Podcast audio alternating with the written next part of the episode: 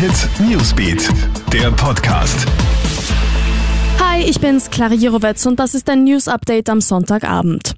Jetzt werden immer mehr Details zum Frauenmord in Oberösterreich bekannt. In Leonding soll heute Vormittag ein 29-jähriger Spanier eine 25-jährige Studentin umgebracht haben. Die beiden haben sich im Haus der Halbschwester des Opfers befunden. Sie war es auch, die den mit Stichen und Würgemalen übersäten Körper der 25-jährigen entdeckt hat.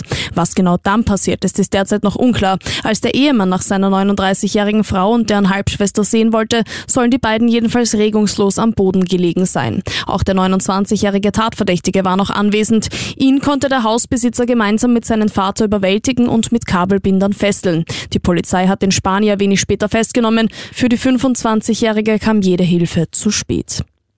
Die Impfung wirkt auch gegen das mutierte Coronavirus. Das hat jetzt Ursula Wiedermann-Schmidt, die Vorsitzende der österreichischen Impfkommission, verkündet.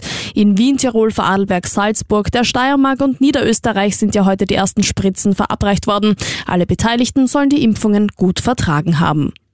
Österreichs Skipisten waren heute extrem gut besucht. Das schöne Wetter hat für volle und teils überlastete Parkplätze gesorgt und auch auf den Pisten war, wie erwartet, deutlich mehr los als zum nebligen Saisonbeginn am 24. Dezember. Die Liftbetreiber betonen, dass ihre Corona-Sicherheitsmaßnahmen greifen. Auf Facebook und Twitter sind die Meinungen dazu aber geteilt.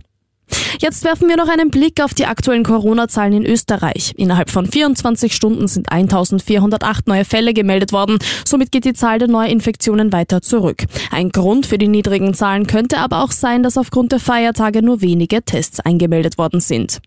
Alle Updates checkst du doch online sowie stündlich im Kronehit Newsbeat. Ciao und bis bald. Kronehit Newsbeat, der Podcast.